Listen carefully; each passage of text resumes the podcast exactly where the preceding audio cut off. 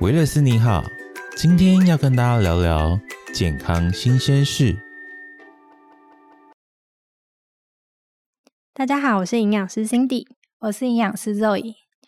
相信大家常常都听到泌尿道感染是一个女性常常会遇到的私密处烦扰，而且啊，它总是会反反复复的一直复发。所以今天呢，我就要来跟营养师 Zoe 跟大家聊一聊，我们要怎么样改善泌尿道感染呢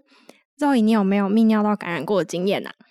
其实说实在的，我是没有感染的经验，但是之前有听过，就是我们办公室的同事他讲说，就是他夏天穿那种很紧的牛仔裤，就是他那个泌尿道那边，就是他说他会有点绿绿的。那时候我听到的时候，还还有点就是有点吓吓到，因为我自己本身没有这样子的经验。嗯，那他还有跟你说有什么其他症状吗？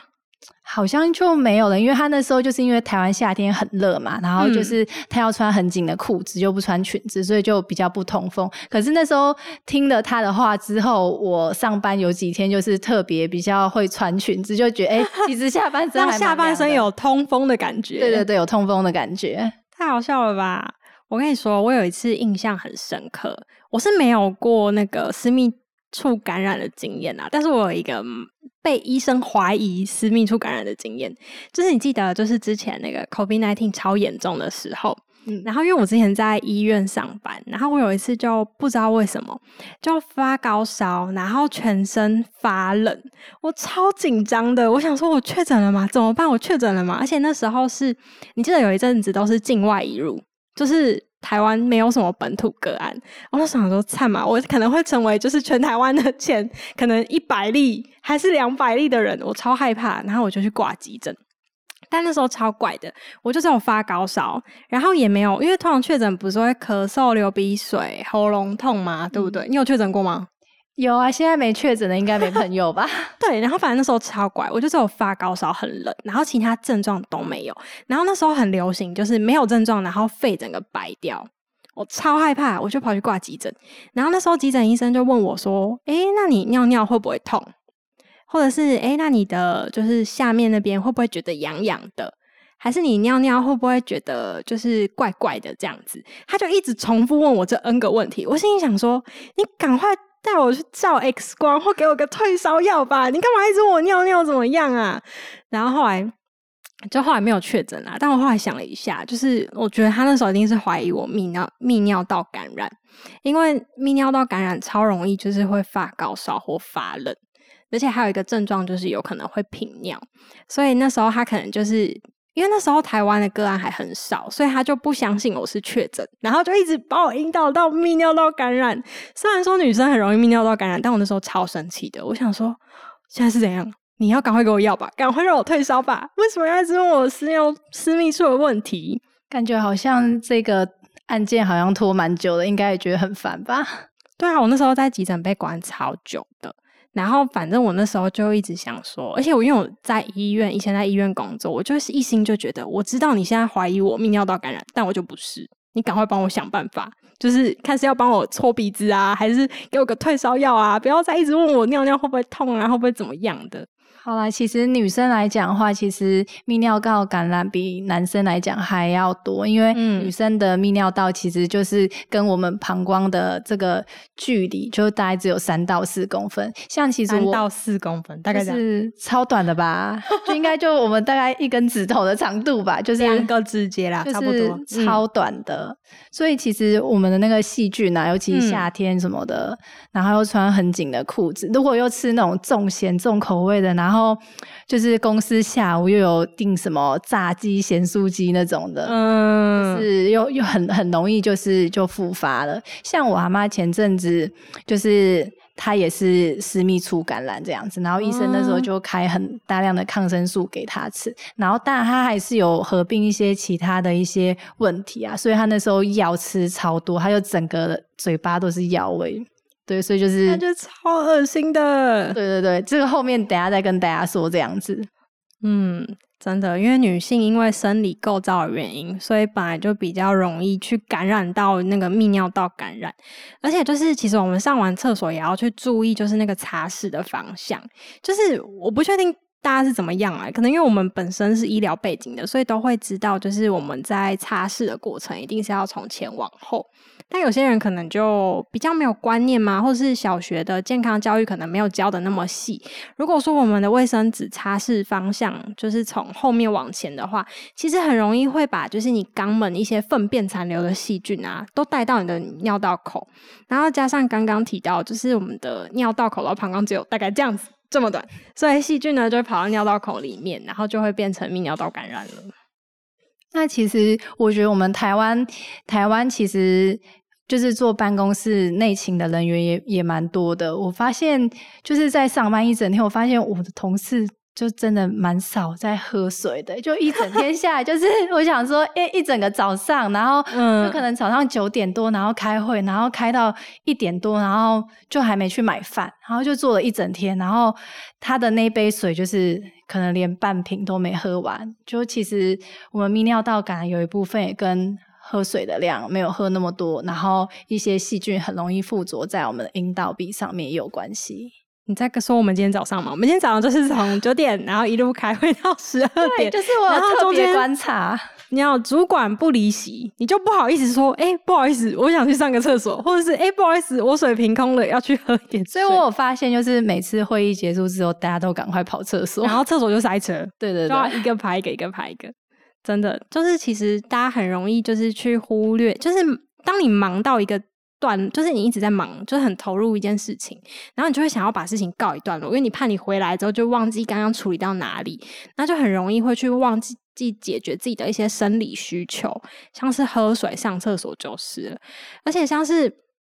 像很多那个百货公司的柜姐有没有？他们一站就是要站在那边一整天，然后光鲜亮丽的在那边接待客人。我相信他们一定是喝水的机会比我们少更多，然后也很难去上厕所。而且很多人就是怕说他不方便离开工作岗位去上厕所，那我干脆就不要喝水，就不会尿尿了，对不对？你是不是也这样？对。所以说，其实女生啊，很容易感染到私密处感染的其中一个最大宗的原因，就是因为很容易憋尿。嗯，真是真的。但是我觉得有一个好方法，就是我发现我们办公室几个同事，他们会最近会买那种就是特大的那种保特瓶，就两千 CC 的。然后他还有特别就是定量说，哎，就你下午几点就是要喝到哪一条线。我觉得这个超方便，就是逼自己今天下班之前一定要把这整瓶喝完哦。就是上班的时候先把那个水壶装满。对，没错。然后。哎，还有闹钟，我同事最近买一个闹钟，他都会定时，就是几点的闹钟要做什么，几点闹钟要做什么，那可能就是哎十点的时候就要逼一下，哎我要喝水了，喝水了，他就会拿起他那个水壶开始喝水。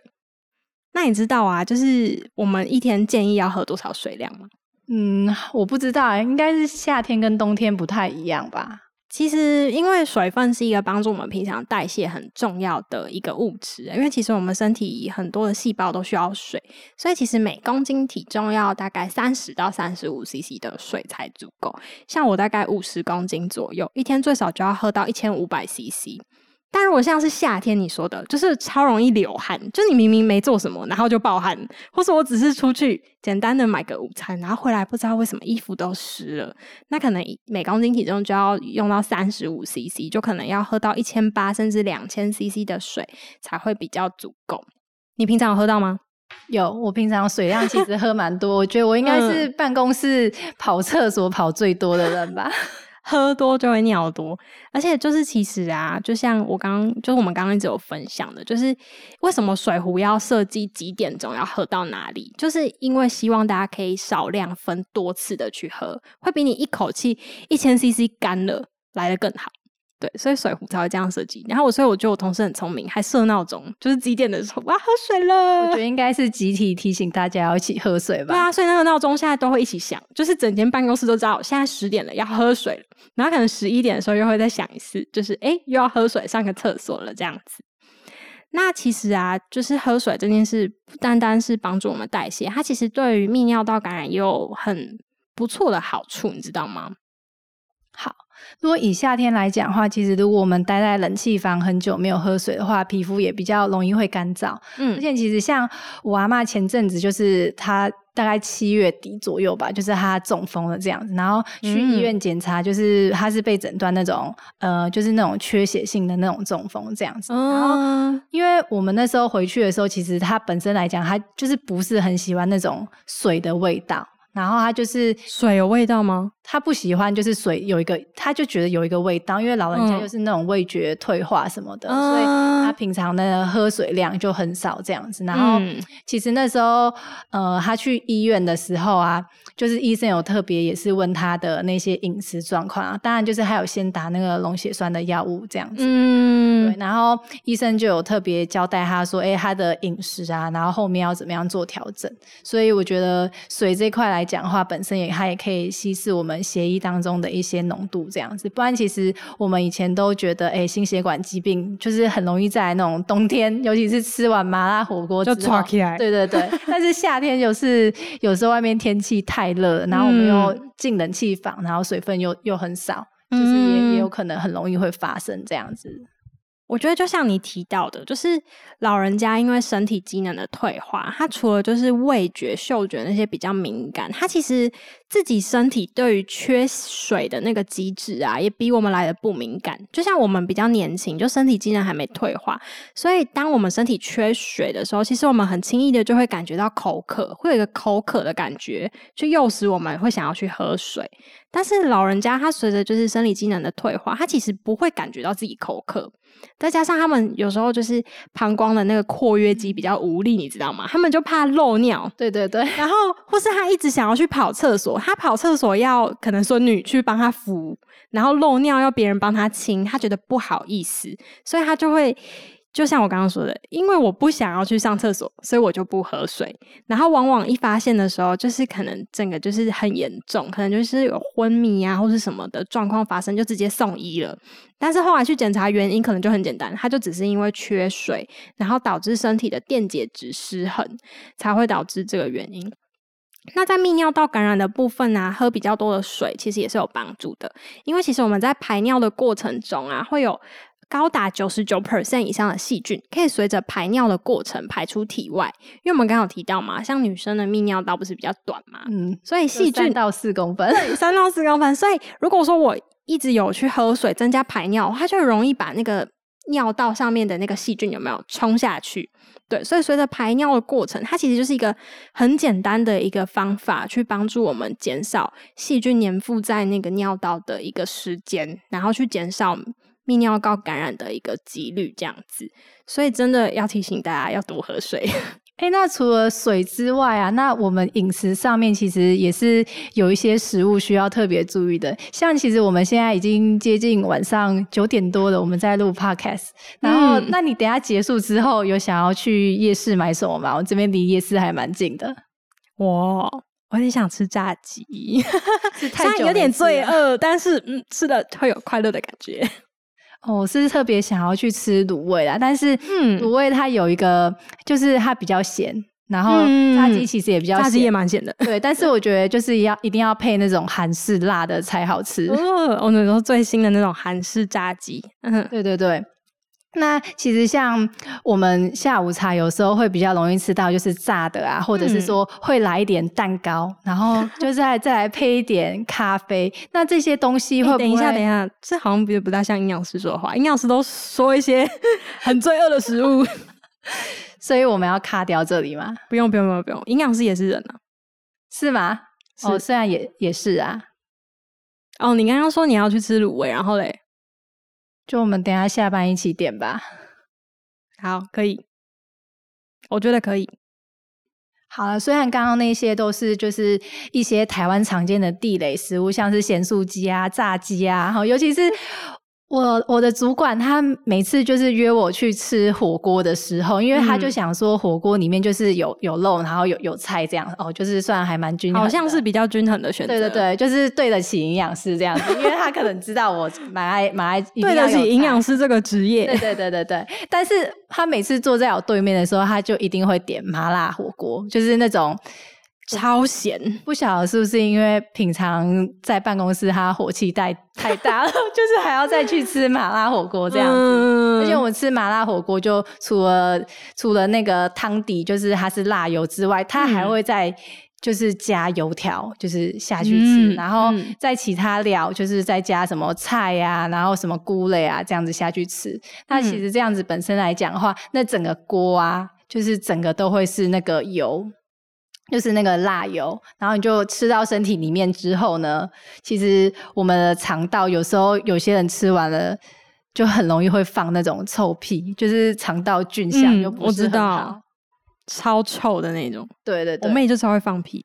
每次就好像就知道她今天吃了什么不该吃的东西，所以屁会那么臭。所以吃麻辣火锅的时候要特别注意一下。真的，而且其实有时候，因为肠道其实离我们泌尿道也不算太远，你消化完的食物就是进入泌尿道了。所以其实如果你平常肠胃道的健康没有顾好，就你吃太多，不管是油腻啊、油炸啊，或者是呃纤维量不够多的食物，其实都容易影响到肠胃道健康，然后进而就更容易去影响到泌尿道，然后增加我们感染的几率。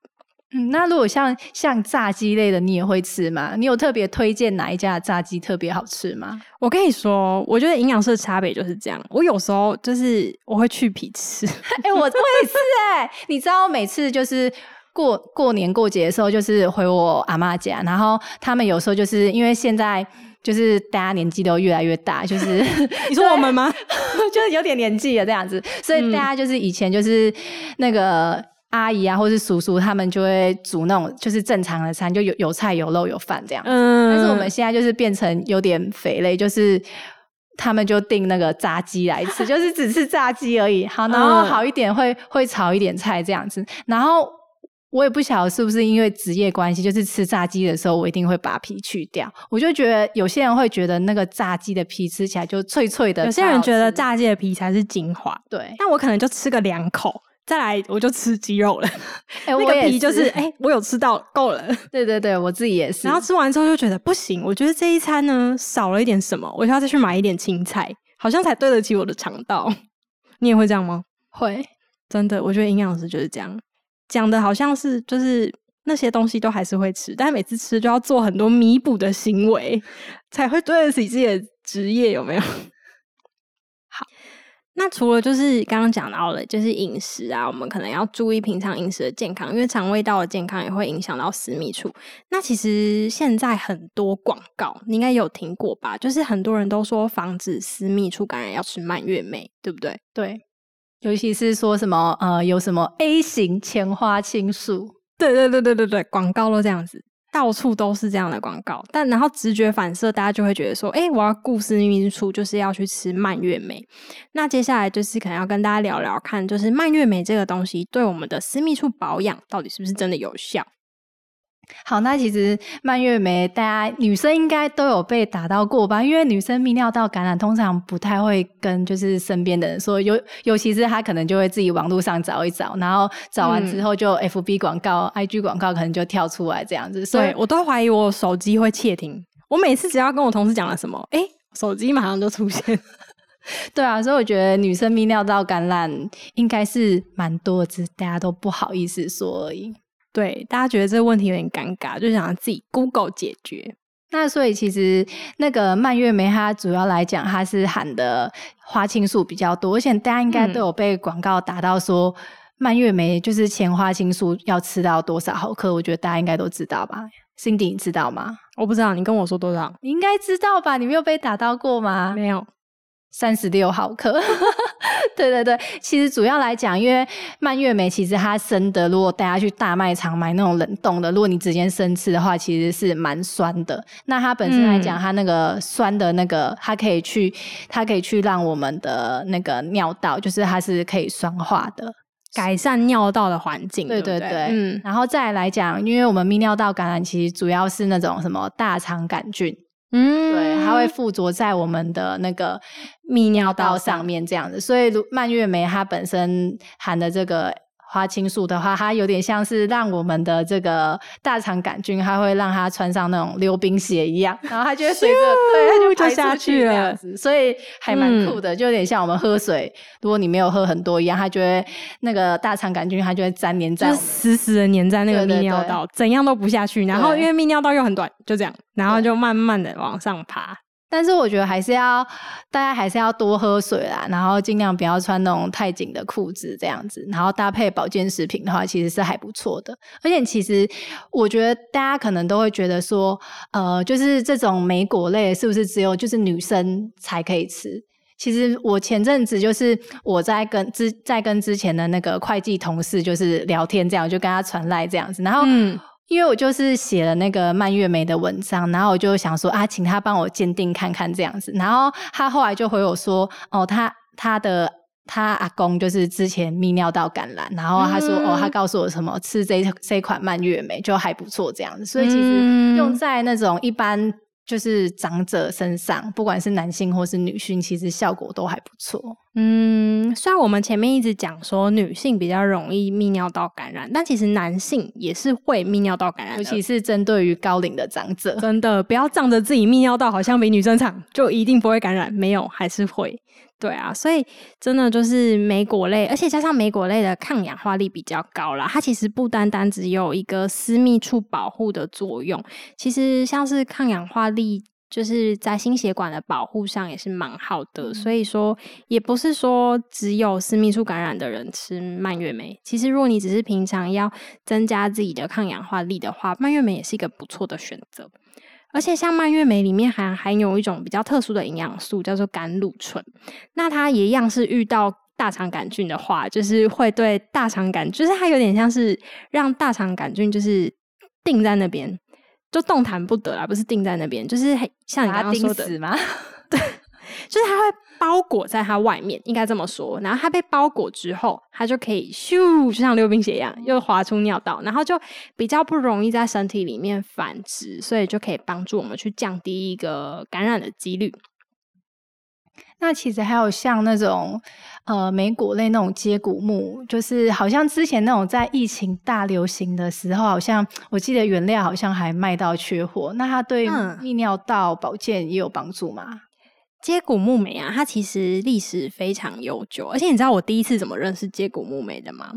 就是在看《哈利波特》的时候，他不是有那个对对对对，他不是有那个三个要去找的那个什么死神的圣物，哦对然后其中一个不是魔杖吗？就是那个法力最高强的杖魔杖，对，那个法力最强的就是接骨木魔杖。然后其实接骨木这个东西啊，在欧洲的时候就是历史非常悠久。而且啊，早在就是两千五百年前，那个古希腊的医学之父啊，就是希波克拉底，他就把它誉为一个万能的医药箱。对，那其实这个万能的医药箱啊，到底有多万能？它现在就是对泌尿道也有好处，你知道吗？因为你刚刚不是一直提到就是花青素，对它可以保护我们的泌尿道嘛。其实像接骨木莓，它的花青素含量也很高，然后它又结合了其他的一些类黄酮的物质，然后具备非常高的抗氧化力，就可以去帮助我们增加免疫力。那免疫力全身的保护增加的话，其实连泌尿道私密处的部分也会提供不错的保护力哦。好，最后提醒大家，我们今天讲了很多，就是针对于喝水的部分，平常的日常的生活饮食，然后尽量保持我们的就是下半身的通风。那除了喝水之外呢，我们也可以从就是保健食品上面，如果真的是有一些工作的关系，如果是那种跳舞的舞者啊，或者是要上通告，然后下边特别热，那其嗯实需要救急的话，其实像是蔓越莓，或或者是刚刚 Cindy 营养师提到的。接骨木莓对，就是非常好的选，择哦其实。都可以都可以用到这样子。嗯那在其实针对于就是我们，尤其是更年期之后的那个族群，因为它失去了女性荷尔蒙的保护，哦，那它其实泌尿道感染的风险也会比较多。对啊，因为女性的那个雌激素失衡的时候啊，其实泌尿道就是私密处的部分就容易比较干燥。少喝水的话，其实它的一个感染几率又会比较高。而且你知道吗？根据统计啊，有百分之四十的女性一生之中一定会得到泌尿道感染。有一种我们两个虽然没得过，但好像只是时候未到，迟早会遇到的感觉。所以刚刚讲到的饮食跟生活习惯，真的要好好调整。以上就是我们今天的分享，有任何问题的话，欢迎写信给我们哦。或者是有想听的内容，也欢迎留言让我们知道哦。维勒斯你好，感谢你的收听，我们下次再见，拜拜。